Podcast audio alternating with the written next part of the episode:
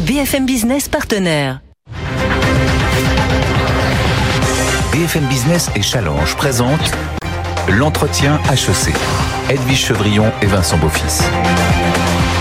Bienvenue dans l'entretien HEC en collaboration avec Challenge, avec HEC bien sûr, et avec le cabinet de stratégie Bain. On est ensemble, vous le savez, pendant une heure, une heure avec Vincent Beaufils, euh, directeur de la publication de Challenge. Bonsoir ou bonjour euh, Vincent.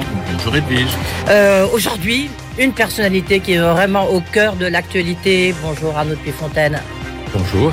Merci d'être avec nous. Vous êtes euh, président du directoire de Vivendi. Vivendi euh, qui vient d'être autorisé donc à mettre la main sur la Gardère. Alors merci Edwige et donc euh, bonjour Arnaud depuis Fontaine. Vous dirigez Vivendi, dont le président du conseil de surveillance est, je le rappelle, Yannick Bolloré. Vivendi, c'est Avas, Canal+, Prisma, euh, Gameloft, 9,5 milliards de chiffre d'affaires, 38 000 collaborateurs, et ça va presque doubler donc avec euh, Lagardère quand vous serez autorisé à opérer effectivement Lagardère puisque c'est 7 milliards de chiffre d'affaires supplémentaires et 27 000 collaborateurs en plus. Cette interview Arnaud Fontaine, elle sera multicanal. Il y aura une rencontre dans HEC, dans le print de Challenge et puis sur les sites de Challenge et de BFM Business et puis en intégralité sur l'antenne de BFM Business pendant le week-end. Euh, merci en tous les cas d'avoir accepté d'être euh, là, surtout que on va le dire, vous êtes avec des béquilles, hein, Arnaud de Fontaine. vous avez eu un accident, euh, donc merci d'avoir maintenu euh, votre présence ici. Beaucoup de questions, comme vous pouvez imaginer. On va essayer de tenir les timings. Mode d'emploi rapidement, euh, quatre parties, une partie actualité, une partie business, et puis ensuite c'est un peu la partie d'HEC des alumni qui vous ont posé des questions, un micro trottoir, et puis une conclusion ou peut-être des questions un peu plus personnelles. Tout de suite, les questions d'actualité. L'entretien HEC avec Challenge sur BFM Business. Arnaud Puy-Fontaine, Vivendi a obtenu le 9 juin le feu vert de la Commission européenne pour son OPA sur Lagardère. Quelles sont les prochaines étapes? D'abord, merci beaucoup de votre accueil. Euh, et effectivement, notre actualité est marquée par cette euh, autorisation qui ouvre donc une période de quelques semaines, semaines durant lesquelles cette autorisation de compatibilité sur euh, le rapprochement de Vivendi et de Lagardère est soumise à des remèdes. Il faut donc que nous puissions euh, réaliser ces remèdes. Ces remèdes sont de euh, double nature. La première, c'est la cession d'éditis. Et comme vous le savez, et comme cela a été traité, nous avons un accord qui est un accord avec le groupe de Daniel Kretinsky. Donc il faut qu'à son tour, ce groupe soit considéré comme étant, euh, permettez-moi cet anglicisme, fit for purpose au sens de la concurrence et de la Commission européenne pour pouvoir conclure cet accord que nous avons euh, avec. Mais c'est quelle échéance? C'est fin de l'été? C'est quoi? Oh, euh, oui, probablement fin d'été, courant septembre, début octobre. Et la deuxième chose, c'est effectivement la cession qui nous a été demandée de Gala, considéré comme étant un concurrent de, de Paris Match. Et donc, euh, nous avons lancé un processus pour euh, trouver un nouveau propriétaire qui, là aussi, devra être validé par la Commission européenne. Vous avez combien de Il... candidats au rachat de Gala Parce que ah, une... ça suscite euh, beaucoup d'appétit. Ah bah beaucoup d'appétit parce que c'est une très belle marque. Mmh. C'est une très belle marque de, de médias, bien évidemment, et qui a parfaitement bien réussi sa transformation digitale. Donc, nous avons reçu plus d'une dizaine de marques d'intérêt et on va rentrer dans une période d'exclusivité incessamment sous et peu. Là, incessamment sous peu Absolument. Et, et là... je rajouterai un dernier point par rapport à ce qui doit se passer. Il y a bien sûr les autorisations des différentes représentations du personnel pour faire en sorte que tous les éléments soient réunis pour que nous puissions, comme l'a dit Vincent Beaufils, commencer à opérer le groupe Lagardère. Donc on met cela effectivement en perspective euh, fin septembre, début octobre. Alors il y a un sujet qui est arrivé entre-temps et on l'a appris d'ailleurs au micro euh, d'Edwige quand elle a euh, reçu Margaret Vestager, elle a dit qu'elle enquêtait sur une sur un gun gun jumping, ça veut dire qu'effectivement sur une euh, savoir s'il y avait une prise de contrôle anticipée de votre part. Est-ce que vous êtes inquiet par rapport à, à cette procédure euh, qu'on n'avait pas anticipé nous de notre côté Écoutez, deux, deux, Avec une grosse amende à la clé. Deux commentaires par rapport à cela. Le premier et le plus important, c'est que nous avons respecté toutes les règles qui sont les règles liées à ce type de processus. Donc, euh, euh, nous, nous considérons qu'effectivement, il n'y a pas enfin, matière... Il y a une enquête, elle mène une enquête, elle non, considère qu'elle a des remontées. Madame Chevrillon, c'est mmh. pas exactement le cas. Mmh. C'est-à-dire qu'aujourd'hui, étant donné les multiples relations qu'il y a entre les acteurs associés, nos, nos confrères, mais néanmoins concurrents, et un certain nombre de démarches qui ont été faites vis-à-vis -vis de la Commission européenne, ce qu'elle fait, ce que j'ai compris, euh, c'est qu'elle regarde si effectivement il y a matière à lancer euh, une enquête sur le sujet. Voilà. Donc la décision n'a pas été prise, à ma connaissance, à date. Néanmoins, et par rapport à votre question, nous avons, comme l'a dit mon président du conseil de surveillance, Yannick Bolloré, euh, que vous avez reçu il y a quelque temps, nous avons totalement respecté toutes les règles qui sont liées effectivement à ce type de processus, c'est-à-dire de ne pas, sous quelque forme que ce soit, euh, anticiper euh, l'accord nous permettant de prendre le contrôle. Arnaud Puyfontaine, il s'est passé euh, la semaine dernière un élément troublant, c'est la nomination par Lagardère d'un nouveau directeur de la rédaction au Journal du Dimanche, Geoffroy Lejeune, et on peut se demander si ce type de nomination n'est pas quelque part une forme de d'exercice du pouvoir sur le groupe Lagardère de votre côté, de votre actionnaire. la réponse est non.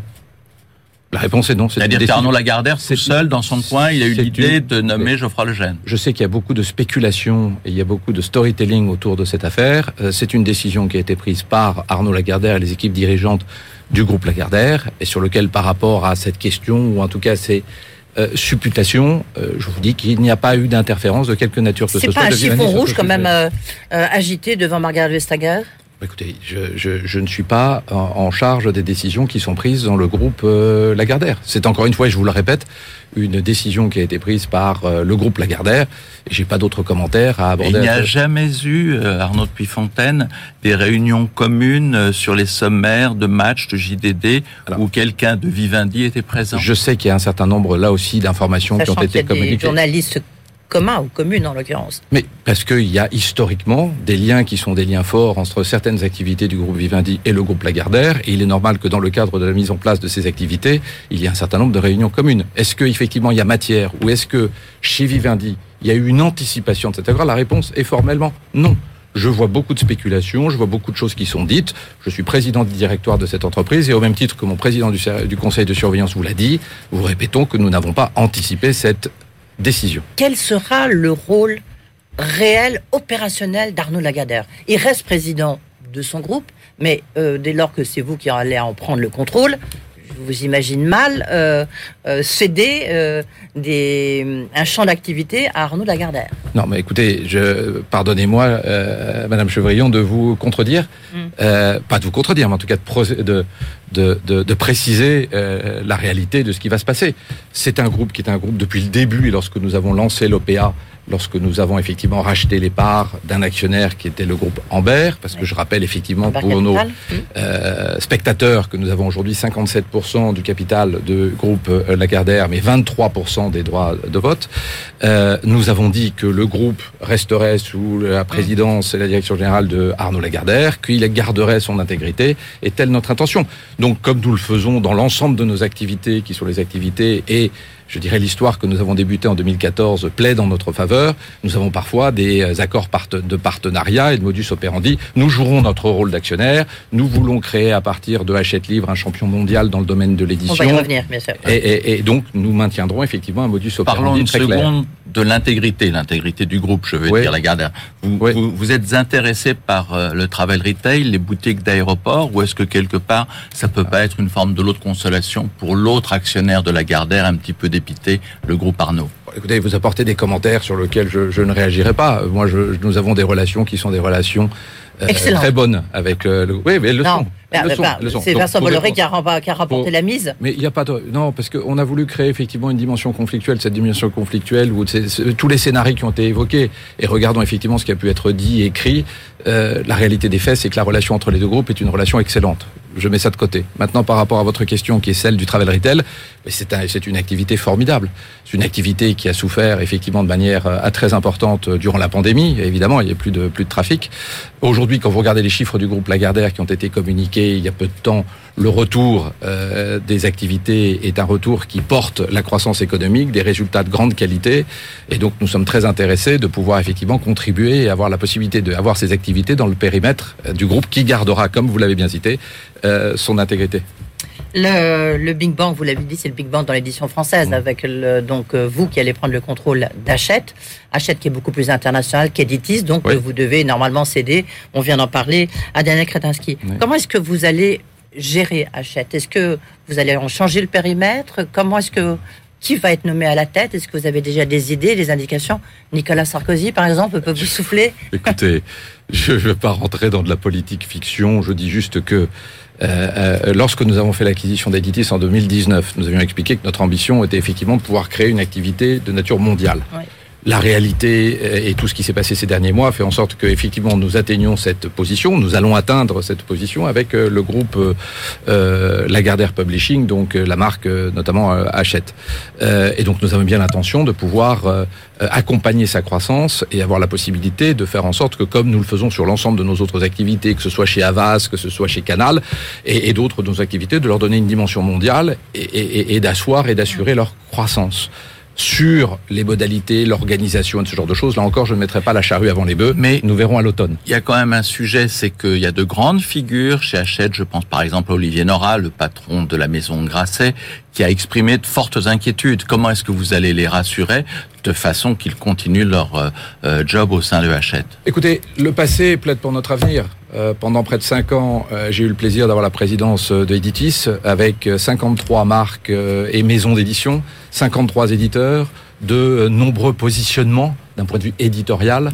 et donc la réalité de nos métiers, c'est une réalité basée sur la créativité, le talent, donc vous citez un éditeur qui est un éditeur qui est de très grande qualité euh, et que euh, l'avenir euh, sera basé sur la capacité de pouvoir faire en sorte que le mm. projet de la maison Lagardère Publishing achète puisse attirer, conserver les meilleurs. Juste, je reprends une expression d'Arnaud Lagardère mm. qui dit qu'on sera bluffé par la personne qui va diriger le groupe Hachette. Eh ben pourquoi, pourquoi on sera bluffé? C'est un grand nom, une grande bah, personnalité? bah, Je vous propose de poser la question à Madame Chevrillon, à Arnaud Lagardère, euh, car je n'ai pas la réponse euh, à cette question, et donc j'attends de voir ce qu'il en sera. Et vous disiez que le passé plaidait pour le futur, oui. mais euh, il se trouve que dans le passé, Editis a perdu beaucoup de valeur, en tout cas 300 millions de pertes dans les derniers comptes de Vivendi. Qu'est-ce qui s'est passé alors que l'édition s'est plutôt bien porté pendant le Covid Alors, avoir Vincent, Vincent Beaufils, Edwige Chevrillon, appelons un chat un chat et remettons les choses en place par rapport à toutes ces rumeurs, spéculations, commentaires. La réalité, vous avez raison, c'est que nous avons été amenés à passer une, euh, euh, une dévalorisation de Editis. Pourquoi? Tout simplement parce que d'abord, quand vous êtes obligé, contrairement à ce qui a été dit, vous savez, c'était le, schéma de Vivendi qui était d'absorber, de faire en sorte qu'on mette les deux activités ensemble euh, et que nous aurions échoué dans ce projet, euh, cette perspective est une aberration. Dans le domaine industriel, on ne peut pas posséder 80% de la distribution en France. Dans le domaine du pocket, on ne peut pas avoir pocket et livre de poche 80% de part de marché. Dans le domaine de l'éducation, on ne peut pas avoir à temps et à tiers. Donc appelons un chat un chat. Toutes ces spéculations et ce projet, oui, ce que nous voulons, c'est de créer un champion qui est un champion dans le domaine de l'édition, renforcé en France. Si vous regardez Editis, quand vous êtes amené nous avons essayé et regardé différentes possibilités, notamment la cotation distribution. Finalement, nous vendons 100%. Bah, quand vous vendez effectivement euh, sous contrainte, parce que c'est des contraintes de la réglementation, bah, vous n'êtes pas dans une très bonne position de négociation. Point numéro un. Point numéro deux. Le travail qui a été fait par les équipes d'Editis est très remarquable. Et avec des performances qui sont des performances qui vont revenir dans les années qui viennent. Le problème, c'est que l'année 2022 a été une année d'élection euh, euh, euh, politique en France importante. Pas bon pour l'édition. Vous avez eu le 24 février avec la guerre de l'Ukraine. Pas bon pour la consommation de livres. Vous avez eu le phénomène d'inflation avec deux conséquences. L'augmentation des matières premières et d'autre part des consommateurs qui ont eu d'autres priorités. Donc c'est vrai que les chiffres 2022 n'ont pas été euh, euh, bons. Donc ça a eu un impact. Les deux éléments additionnés les uns aux autres ont eu cet aspect sur la valeur. Et il est clair que nous avons acté, nous voulions avoir une cotation distribution justement pour donner la possibilité de re, donner la possibilité de re, euh, créer le, bénéfice la nouvelle valorisation dans, les années dans les années qui viennent et les faits le démontreront. Ça n'a pas été possible. Donc là, on prend effectivement une, une, une, une, mauvaise nouvelle, mais pour un projet qui est un projet qui est une bonne nouvelle et en ligne avec la stratégie du groupe Vivendi. Tout de suite, les questions d'actu et le brief de Bain. L'entretien HEC avec Challenge sur BFM Business. Alors avant la séquence business, j'ai le plaisir de recevoir avec nous donc euh, Laurent Colomb Colombani, qui est associé de Bain et compagnie France et qui est responsable des pôles de compétences euh, télécom, médias et technologies. Ça tombe bien puisque nous avons le plaisir d'avoir un autre Puyfontaine. Et donc c'est à vous pour votre pitch et puis vous terminez avec une question auprès d'Arnaud Puyfontaine. Merci Vincent Beaufils. Bonjour Edwige Chevrillon. Bonjour Laurent Gambalen.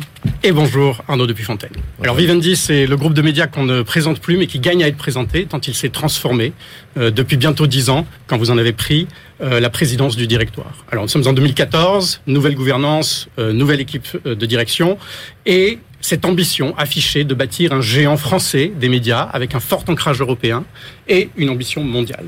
Alors ça, ça définit un terrain de jeu très vaste, hein, un marché mondial qu'on estime chez Bain et compagnie à l'ordre de 1500 milliards d'euros, euh, au travers de la télévision et la vidéo, où évoluent les groupes Canal+, ou Dailymotion, la presse, le publishing, euh, avec Prisma, Editis hier, Achète demain, euh, ou le jeu vidéo avec Gameloft. Et bien sûr, n'oublions pas la publicité, avec Avas, qui joue un rôle mondial dans un, métier qui irrigue l'ensemble de cet écosystème.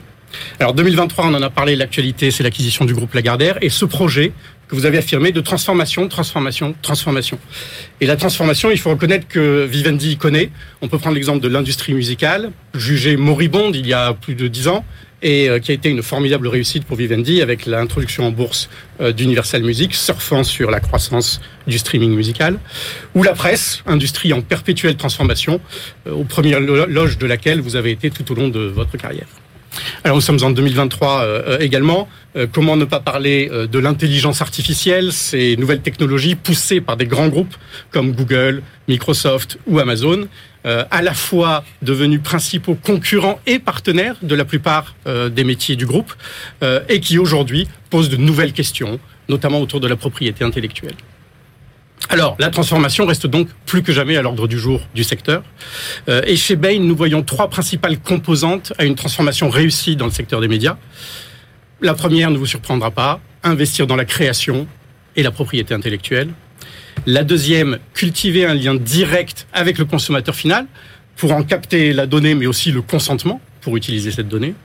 Et enfin, bâtir de robustes compétences technologiques pour rester maître de son destin face à ses voisins et concurrents, parfois envahissants.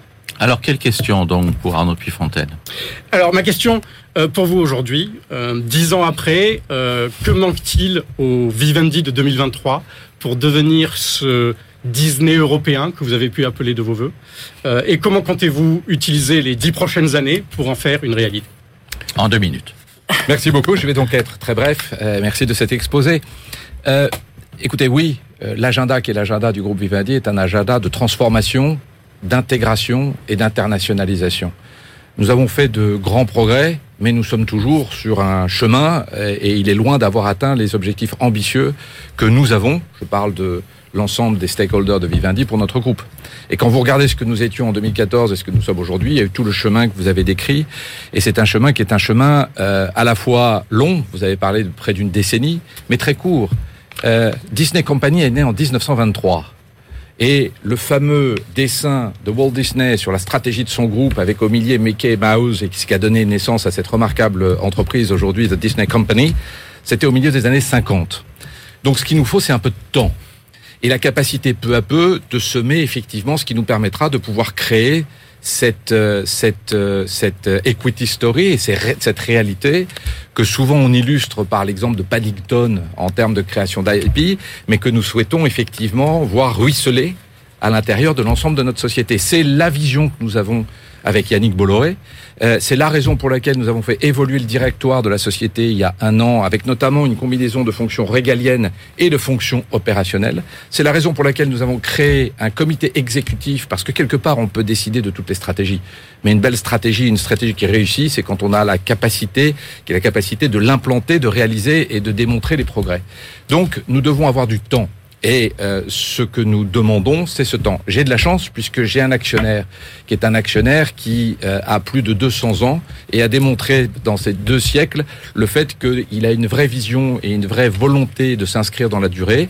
Et donc nous avons les composantes qui sont là pour avoir la possibilité de peu à peu donner naissance à ce Disney européen que je euh, utilise en termes d'expression comme un image de l'image de l'ambition que j'ai et que les équipes du groupe ont pour Vivendi. Surtout les dessins animés, c'est important. Euh, merci beaucoup, Laurent Colombani, d'avoir été avec nous. Donc, de Bain dans un instant. Ça fera très bien le lien. Les questions business. L'entretien HEC avec Challenge sur BFM Business. Alors, depuis Fontaine, maintenant, place aux questions business, je le disais. Euh, Je voudrais qu'on revienne sur les, les, comptes de Vivendi. Deux ans de négociations, des négociations qui ont été longues, qui ne sont pas encore complètement terminées, puisque vous nous avez donné un peu comme calendrier la fin de l'été pour euh, cette opération sur la Gardère. Quand est-ce qu'on verra dans vos comptes les bénéfices de cette opération? Sachant que 2022 a été une année un peu difficile pour Vivendi à cause de Telecom Italia. Là encore, on y reviendra alors, euh, deux choses. On verra euh, le plein effet, effectivement, de cette nouvelle configuration dans nos comptes 2024. Euh, voilà pour la première réponse à votre question. La deuxième, l'année 2022 a été une très bonne année pour Vivendi. Nous avons une croissance de plus de 10% de notre chiffre d'affaires. Euh, nous avons une croissance à double chiffre de la part de notre EBITDA. La partie Télécom Italia, c'est une participation qui est une participation que nous avons effectivement déconsolidée en 2023. Donc au niveau de l'impact que vous avez eu sur les comptes. Il y a un impact. Mais opérationnellement, vous savez, quand on a listé Universal Music Group en 2021, alors qu'on expliquait, comme l'a expliqué Laurent Colombani, que la musique n'avait pas d'avenir euh, et qu'à l'époque c'était une valorisation entre 6 et 7 milliards d'euros, je parle de l'année 2014, euh, la société a été cotée 45 milliards. Donc c'est démontré que quand on a une vision de temps et quand on a une certaine conviction quant au potentiel des activités, euh, on a la possibilité de créer des Et vous êtes toujours actionnaire. Hein, et nous sommes toujours, nous sommes toujours actionnaires, 10% Vivendi euh, en direct. Euh, mais donc Télécom Italia, je reviendrai sur ce point plus tard, mais en dehors de Télécom Italia, les performances opérationnelles de Vivendi en dehors d'Universal ont été des performances de croissance et qui ont donné tort à ceux qui disaient qu'en dehors d'Universal, Vivendi n'avait pas de potentiel. Juste Vivendi qui sort du CAC 40 a un impact pour vous? Ou c'est voulu non, mais c'est pas voulu. C'est des aspects techniques. C'est pas voulu pour mon actionnaire et c'est pas voulu. Mais c'est une chronique d'une histoire annoncée. Euh, quand vous externalisez une telle valeur, ce que nous avons fait en 2021, en fait, euh, Vivendi est sorti du CAC 40 le 21 septembre 2021. Il s'avère que nous sommes dans une période de transition. On verra ce de quoi demain sera fait. Alors il y a une belle histoire qui est en train de se créer, c'est Canal Plus à l'international, puisqu'on parle plus simplement d'un objectif de 30 millions, mais de 40, 50 euh, millions d'abonnés. Où est-ce que vous en êtes de cette internationalisation pardon? Bah, C'est un formidable succès et euh, que l'on doit à euh, la qualité, qui sont la qualité des équipes euh, pilotées par Maxime Saada euh, et qui ont effectivement porté haut et clair l'expertise et le savoir-faire du groupe Canal sur le continent africain, en Asie et en Europe de l'Est. Donc nous en sommes. C'est simple, lorsque nous avons commencé l'aventure en 2015, il y avait le groupe Canal, c'était un peu plus de 10 millions d'abonnés. Maintenant, c'est plus de 25 millions d'abonnés. nous avons une vraie volonté de pouvoir effectivement nous développer.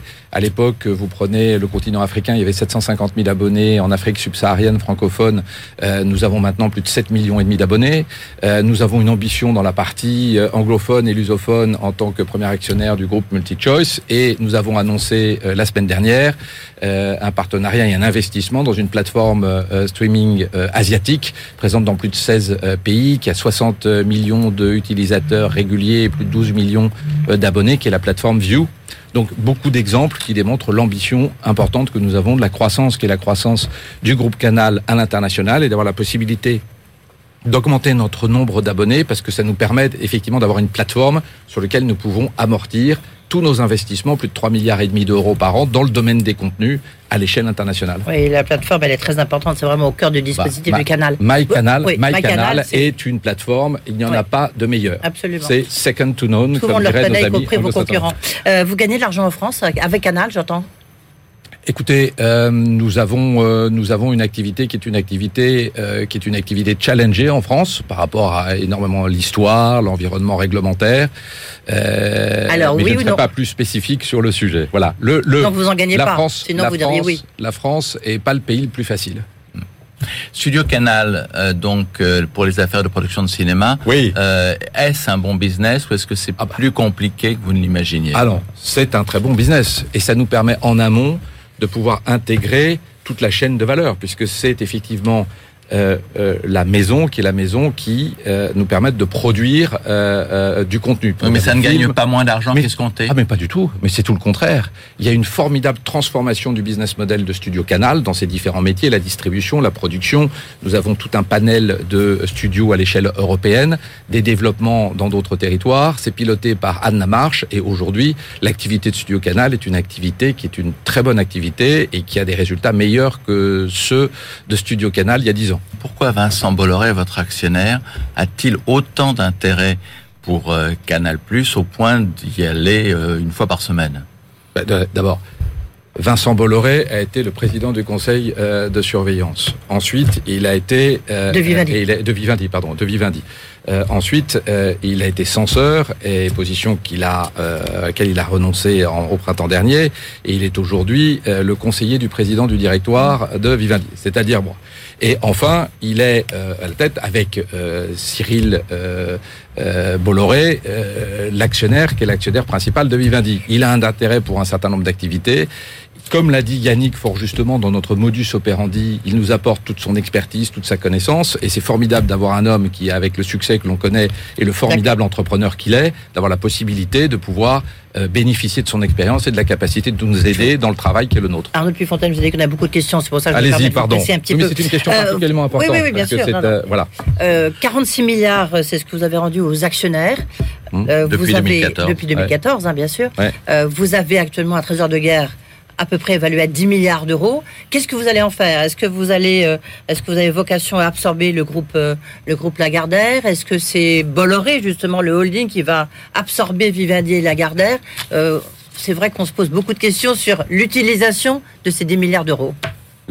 Moi, mon job et ma mission, c'est d'avoir la capacité de pouvoir euh, créer euh, euh, un projet pour Vivendi qui apporte de la croissance, qui apporte du développement et qui apporte des perspectives Mhm. enthousiasmantes pour les actionnaires, mais pour l'ensemble des euh, parties prenantes du groupe Vivendi. Donc, les, les, les, les, les moyens que- qui sont mis à notre disposition en tant qu'équipe seront utilisés dans le financement, la croissance et le déploiement de nos activités, que ce soit par croissance organique, que ce soit par acquisition. Sur tous les scénarios qui sont les scénarios que l'on voit aujourd'hui sur ce de quoi demain sera fait, bah, d'abord sur les scénarios de l'avenir groupe Bolloré Vivendi, bah, ça, ça concerne mon actionnaire et ce n'est pas de mon domaine de euh, compétence. Et je sais que dans la dernière euh, assemblée générale du groupe Bolloré, Cyril Bolloré euh, a expliqué que le sujet de passer les 30% n'était pas d'actualité. Le reste, nous verrons. Aléa Jacta Est. On n'a pas parlé d'Avas et pourtant vous avez fait une belle moisson à Cannes. Magnifique moisson. Qu'est-ce qui euh, se passe? C'est le- euh, l'arrivée effectivement à maturité d'une stratégie de plusieurs années? Absolument. C'est la vision que nous avons partagée avec euh, Yannick au tout début quand nous étions cousins, de par la nature de notre actionnariat. Puis un jour, on est passé du statut du, du cousinage à la fratrie, comme nous le disons l'un et l'autre, et que cette vision, qui est cette vision décrite par Jacques Seguela comme étant une sorte de, de, de, de de phase de l'advertisement, c'est la capacité euh, des métiers de la communication et de la publicité avec les métiers du contenu. Et c'est le projet qui est le projet de Vivendi. Et je vous remercie de noter cette formidable euh, résultat lors des Lions de Cannes qui ont eu lieu l'année dernière, notamment ce formidable Grand Prix Lion d'Or sur la campagne For Good euh, sur euh, l'aéroport Anne de Gaulle qui a été célébré et, et, et fort justement. 2023, une bonne année, malgré un peu le ciel économique qui s'assombrit Il y a un vrai business model formidable sur euh, Avas et euh, on est, nous sommes prudemment optimistes parce que euh, l'environnement est un environnement un peu incertain. Mais euh, jusqu'à présent, oui. Allez, on se dépêche, Arnaud de Puyfontaine, euh, pour arriver à cette deuxième partie de l'entretien HEC. On ira sur le campus. À tout de suite. BFM Business et Challenge présente l'entretien HEC. Edwige Chevriot. Retour dans l'entretien HEC avec notre invité Arnaud Puyfontaine, le président du directoire de Vivendi. Alors, on est encore ensemble pendant une demi-heure, mais cette fois-ci, un peu place à HEC, aux alumni d'HEC. Tout d'abord, c'est un micro-trottoir réalisé sur le campus. C'est quoi l'information? C'est quoi Vivendi? On écoute et puis votre réponse après. Qu'est-ce que vous leur répondez? Est-ce que vous lisez les journaux? Oui, mais surtout sur mon téléphone. Je lis le Financial Times, je le lis sur mon portable. Je suis le Hindustan Times, surtout de l'information orientée business, emploi et sur l'évolution de l'industrie. Financial Times, Wall Street Journal et euh, un peu plus spécialisé comme euh, Harvard Business Review. Est-ce que vous connaissez Vivendi? Je sais que c'est un groupe français euh, présent dans les médias. Ils viennent du secteur des médias. Je crois que c'est un groupe français de médias grand public. Je savais qu'ils avaient également été liés à un moment dans des discussions pour reprendre Ubisoft, donc j'imagine que c'est un Glovera qui cherche à diversifier ses activités. Qu'est-ce qui est économiquement plus rentable entre l'audiovisuel, la presse euh, magazine et euh, la communication? En termes de rentabilité, je dirais la presse magazine. Parce que je sais que le coût de fabrication de l'info à la télé est un peu plus élevé.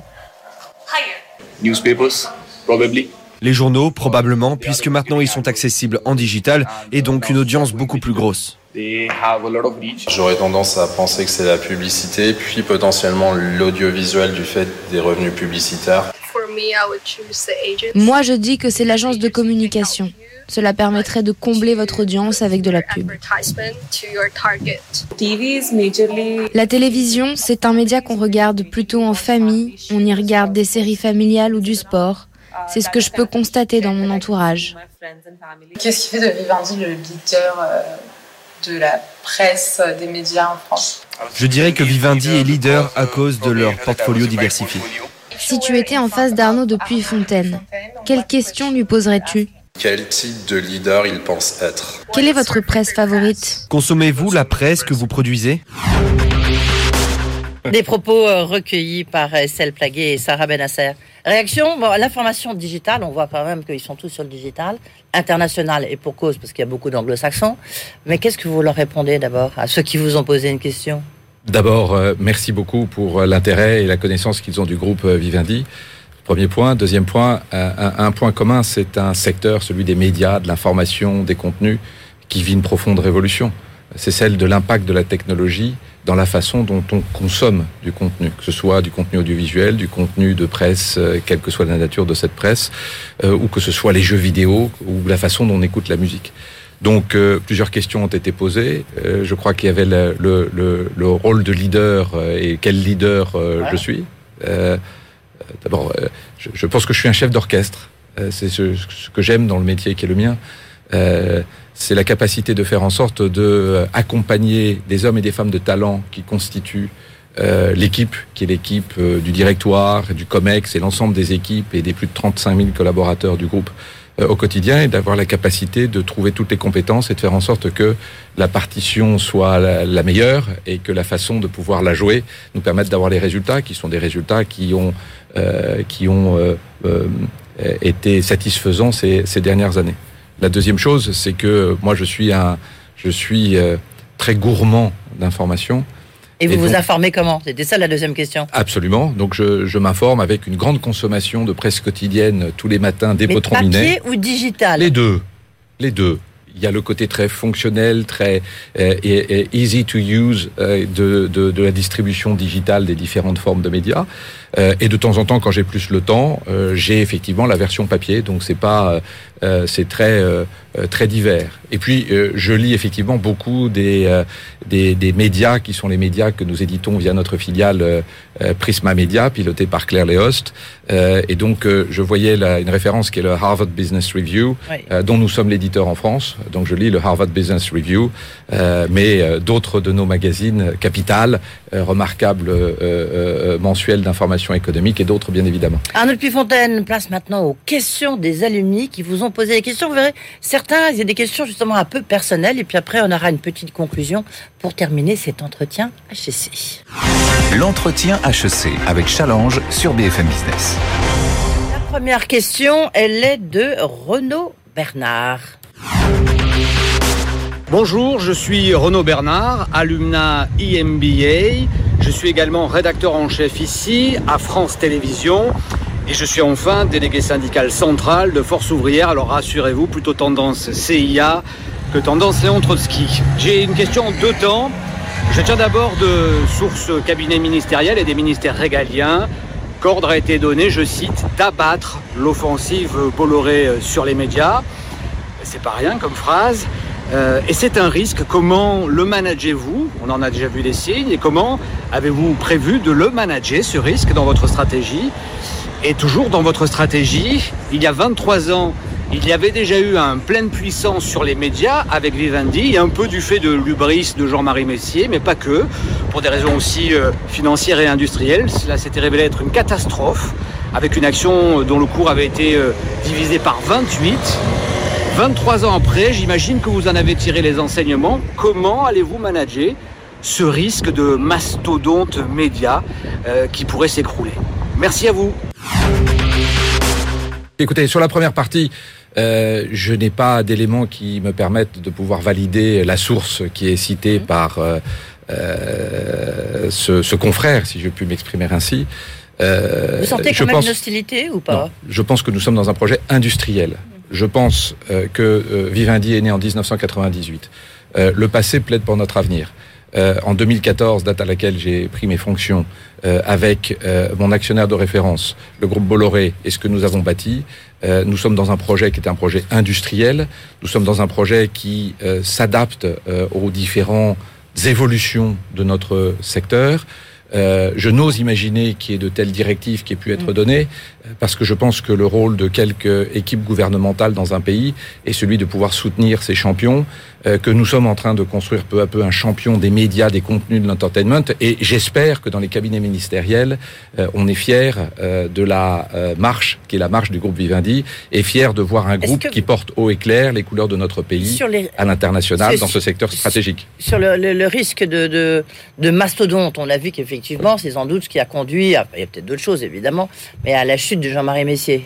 Est-ce que le fait d'avoir un très gros conglomérat, parce que vous êtes, vous devenez énorme quand même. Ah, nous sommes un groupe industriel que nous bâtissons peu à peu, qui donne une vision. Pardonnez-moi, là aussi, le passé plaide pour notre avenir. Euh, Jean-Marie Messier a une vision stratégique il y a 20 ans ça ne s'est pas passé comme il le souhaitait. La réalité des faits, c'est quand vous regardez la constitution de ces grands acteurs à l'échelle internationale, euh, nous sommes en train de peu à peu euh, euh, écrire le, le, succès de cette vision. Oui, mais en, termes de management presque, vous voyez, c'est ça qui est intéressant, c'est comment vous voyez la gestion une fois que bien sûr vous aurez repris euh, la, Vous savez, quand je regarde l'évolution de ce groupe ces dernières années, on a commencé avec un groupe qui avait principalement euh, Universal euh, Music Group et le groupe Canal. Quand vous regardez ce que nous avons fait, le rachat d'Editis, Prisma, nous avons pu croître. Donc peu à peu, euh, oui, nous pilotons une croissance, nous avons une omission dans cette croissance, nous sommes très rigoureux dans la gestion financière, nous nous, euh, nous mettons une, une, discipline dans toutes nos acquisitions. Je bénéficie du soutien effectivement d'un actionnaire qui est un actionnaire qui est, euh, me permet d'avoir cette sorte de, de, pilier dans la réalisation de ce projet, avec Yannick Bolloré dans la façon dont nous Et qui a les, les, poches pleines, comme vous le disiez tout à l'heure, il a quand même beaucoup d'argent. Mais nous sommes donc très rigoureux dans la gestion du groupe. Puisqu'il y a beaucoup de questions. Mmh. Donc deuxième question, elle est posée par Marianne Gérard. On l'écoute. Bonjour Marianne Gérard, HEC 98. Je suis journaliste. Arnaud depuis Fontaine, je souhaitais savoir comment vous vous informiez au quotidien, quels étaient les, titres de presse, journaux et magazines que vous lisiez en, priorité chaque jour, euh, les chaînes de télévision que vous regardiez et plus spécifiquement quelles émissions. Merci. Votre emploi du temps, quoi. Il commence très tôt le matin et il commence avec euh, avec les chaînes euh, d'information euh, que j'ai dans mon bureau et notamment avec CNews euh, et d'autres comme BFM, comme BFM bien évidemment pour regarder ce qu'il en est. Mais je suis un grand lecteur de presse donc je lis la presse au petit matin.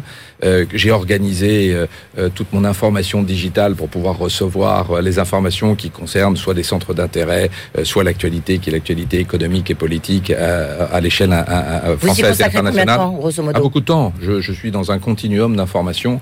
J'adore ça. C'est ce que c'est voilà, c'est ce qui a amené à avoir la, la carrière que j'ai eue et les différentes euh, aventures que j'ai vécues. Oui, parce qu'on peut peut-être rappeler que vous, la, la, presse, vous êtes tombé dedans il y a combien de temps quand vous étiez euh, chez EMAP euh, Non, quand j'étais étudiant, j'avais créé le Figaro Grandes Écoles et Universités. Mmh. Et puis ensuite, lorsque je suis rentré de coopération après un saut chez Arthur Andersen, eh bien, je suis rentré au Figaro et ensuite c'était effectivement ma vie. Je regarde aussi beaucoup les chaînes d'information, BBC, etc. J'ai vécu à Londres un certain nombre d'années, donc aussi toutes les toutes les sources d'information d'origine britannique ou américaine m'intéressent. Troisième question, elle est posée par Jérémy Bass, on l'écoute. Cher Monsieur Puy-Fontaine, je suis Jérémy Bas, promo 2012. Euh, je travaille aussi dans les médias. Une petite question pour vous. On a vu il y a quelques semaines, quelques mois, que vous intéressiez aussi au groupe Webedia. Je ne sais pas si c'était véridique ou, pas. Euh, moi, je voulais savoir un petit peu vos ambitions dans, le digital, dans, le monde du contenu euh, en ligne, principalement chez les youtubeurs. Est-ce que vous avez des ambitions un petit peu nationales, internationales, pour arriver aussi dans ce type de contenu? Merci pour cette question. Et écoutez, euh, tout est digital dans nos métiers. Il n'est pas une seule de nos activités qui ne vivent pas une transformation, mais euh, pas une évolution. Je dis Oui, par exemple, on a vu CMI, euh, Daniel Kretinsky, racheter euh, Loopsider, enfin des, des, des entreprises aussi de podcasts. Est-ce que vous, c'est des choses Oui. que vous pourriez faire? Mais euh, absolument. Oui. Euh, nous avons d'abord euh, de formidables sites d'information, notamment capital.fr, et nous sommes propriétaires de Dailymotion, et qui a vécu une transformation et une nouvelle stratégie mise en place depuis le 11 mai dernier. Et donc, je suis pas très youtubeur, je suis surtout Dailymotionneur par rapport effectivement à l'utilisation de cette plateforme à l'international et avec une vraie euh, stratégie dédiée euh, aux, euh, aux créatifs.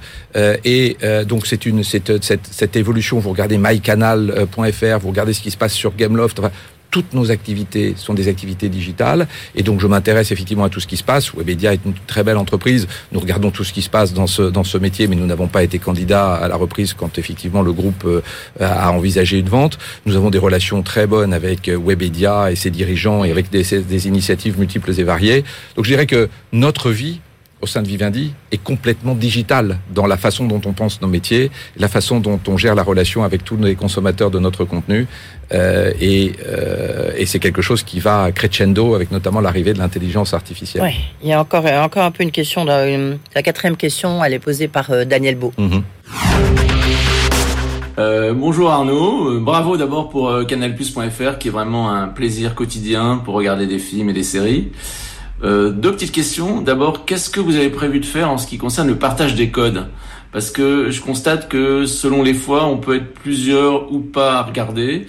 Et le partage des codes, c'est quand même l'occasion d'essaimer Canal et de peut-être conquérir de nouveaux clients. Et puis, autre petite question, euh, votre position concernant les télécommandes. Est-ce que le bouton Canal Plus sur les commandes, télécommandes de Samsung et de LG, c'est euh, quelque chose que vous souhaitez développer?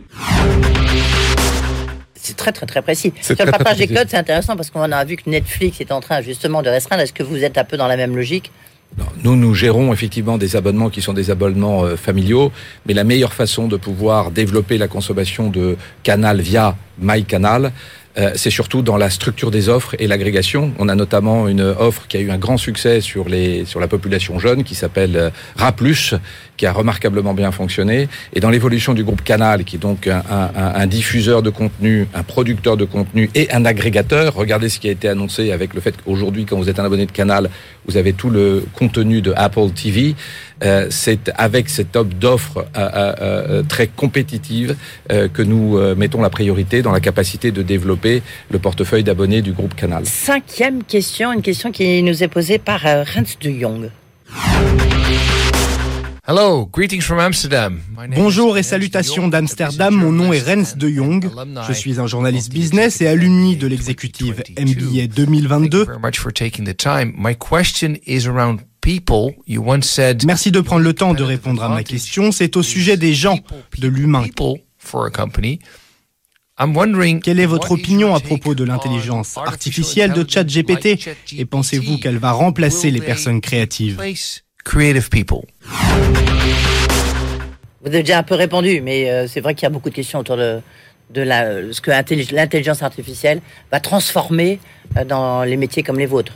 Ah bah c'est une c'est une révolution que l'on va voir, mais je pense que si vous voulez, si je regarde à date, l'élément le plus important dans l'avantage concurrentiel de toute entreprise sur le long terme, ce sont les hommes et les femmes dans cette entreprise. Point numéro un. Point numéro deux. Oui, c'est une révolution. On a vécu dans le secteur de médias la première vague Internet, ensuite euh, 2.0, 3.0. On a vu plus récemment le métavers avec un certain nombre de questions. Maintenant, c'est la Gen AI. Et bien évidemment, que ce soit dans le processus de fabrication, dans l'organisation des entreprises, dans tout, ce- on est aujourd'hui au début d'une vraie révolution. Mon point de vue, c'est que cela renforcera euh, la euh, capacité qui est la capacité créative des organisations. Ce sera vrai dans nos métiers Oui, de la pub exemple, avec oui, mais- mais par exemple- ce sera vrai Ah dans, oui. dans, dans tous les métiers de la création. Le plus grand dénominateur commun dans Mais tous dans les vos rédactions, est-ce que vous dites, attention, euh, utilisez euh, ChatGPT ou l'intelligence artificielle, par exemple, pour faire des articles, ou au contraire, je vous interdis de l'utiliser. Vous voyez Non, ce que pas Où est-ce que vous mettez, euh, ou au contraire, vous, vous, vous favorisez Vous voyez, c'est. Oui, il y a une ligne rouge ou pas Non, non, il n'y a pas de ligne rouge. Il y a juste un certain nombre de pratiques. Je pense que dans l'intelligence artificielle, le contenu, la propriété du contenu euh, est un élément totalement essentiel. La rigueur du travail dans le sourcing, le fact-checking et tous ces éléments est essentiel. Et encore une fois, sur la dimension humaine, dans tous nos métiers, ce sont des éléments qui euh, élèveront euh, la nécessité d'être absolument les meilleurs dans la capacité de produire du contenu sur toute cette forme et dans la dimension créative de notre euh, organisation Encore et de notre maison. Trois questions, Oh. Arnaud de Puyfontaine. Euh, question de Lionel Benoît. Bonjour Arnaud Puyfontaine, Lionel Bounois, 2015. Euh, le groupe Vivendi est leader, euh, présent sur le cinéma, les spectacles, les arts vivants, les plateformes, les jeux vidéo. Ma question concerne deux marchés. Le premier, c'est le marché africain. Vous avez ouvert des salles. Est-ce que vous pourriez nous en dire un peu plus où en sont les, les projets du groupe en Afrique? Et puis ma deuxième question concerne le marché asiatique. Euh, Est-ce que vous pourriez nous parler des actualités de, de- de ce marché, tout simplement? Merci. euh, euh, Asie, Afrique, deux continents très importants pour Vivendi et notamment pour le groupe Canal+. Euh, nous avons plus de 7 millions et demi d'abonnés à Canal+ en Afrique En Afrique. francophone subsaharienne. Nous sommes aujourd'hui un actionnaire euh, de premier actionnaire de MultiChoice qui est euh, le miroir dans la partie à la fois euh, anglophone et lusophone de l'Afrique.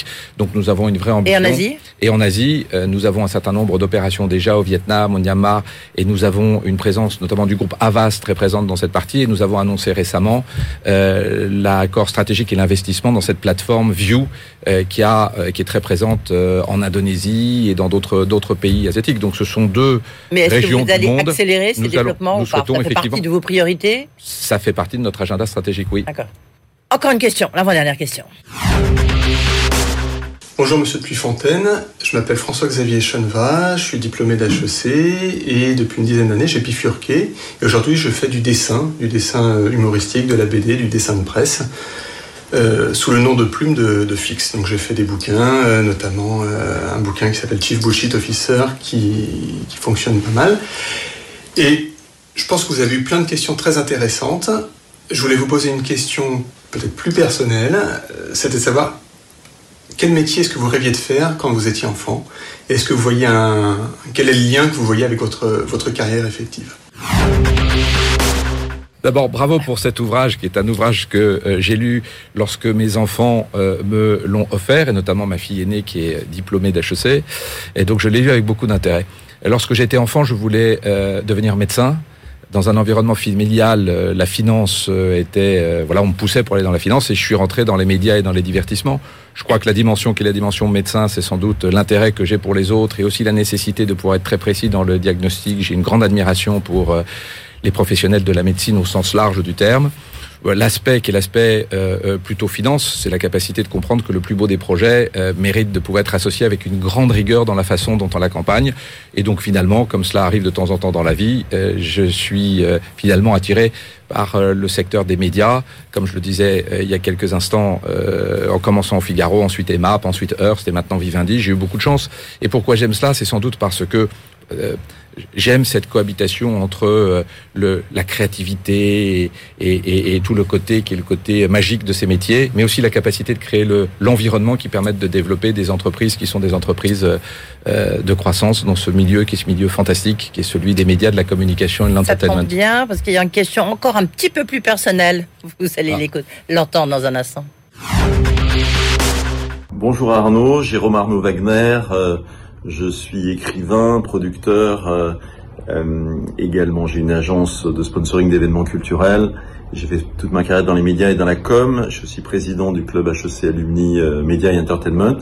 On se connaît bien Arnaud et donc euh, du coup je vais me permettre une question un peu personnelle et donc je voulais savoir euh, ce qui euh, ce qui était ton moteur. Est-ce que c'est euh, euh, ta famille? Est-ce que c'est la foi? Je sais que tu es très, croyant. Ou c'est tout simplement ta nature? D'abord, euh, j'utilise l'occasion qui m'est donnée pour transmettre mon amitié à Jérôme. Il y a effectivement une très ancienne complicité. Euh, je pense que euh, euh, je pense que j'ai la chance de faire un métier qui qui me plaît, que j'adore.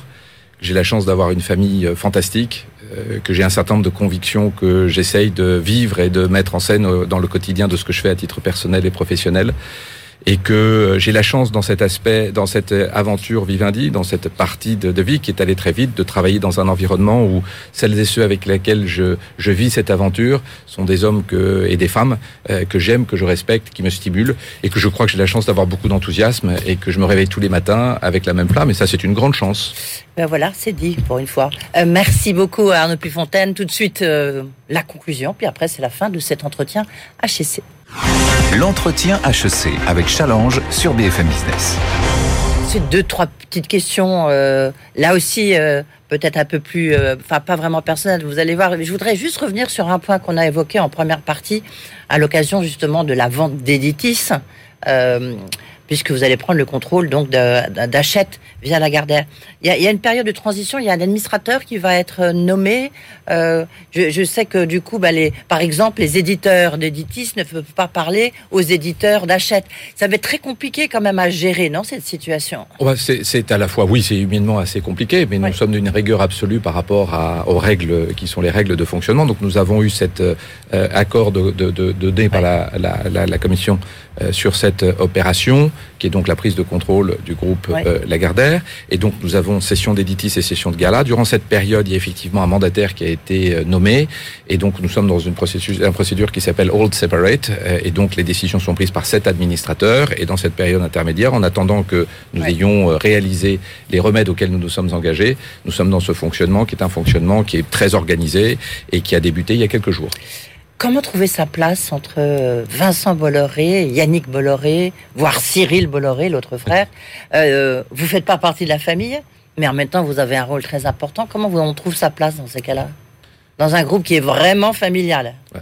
D'abord, quand j'ai été, euh, j'ai eu l'honneur d'être considéré pour euh, le job que j'ai pris euh, le euh, 24 juin 2014. Euh, Vincent Bolloré était membre du conseil. Vincent Bolloré est devenu euh, euh, président Oui, du oui, conseil oui, de surveillance. c'est- c'est- Attendez. Vous avez l'impression d'être tenu au courant parce que là, il y a peut-être des réunions de famille. on- euh, vous êtes, euh, bah, vous n'en faites pas partie. Ah, que je vous le, je vous, je vous le confirme, euh, mais j'ai une grande admiration pour les personnes qui sont les personnes que vous avez citées. Euh, Vincent Bolloré, euh, nous avons ensemble construit la première période. Nous sommes maintenant avec Yannick. Euh, j'ai la chance d'avoir euh, la Non, mais c'est un confiance. fonctionnement. Mais non, bien là, sûr, non, le fonctionnement d'un groupe familial. Euh, Je, je peux vous en citer d'autres. Hein.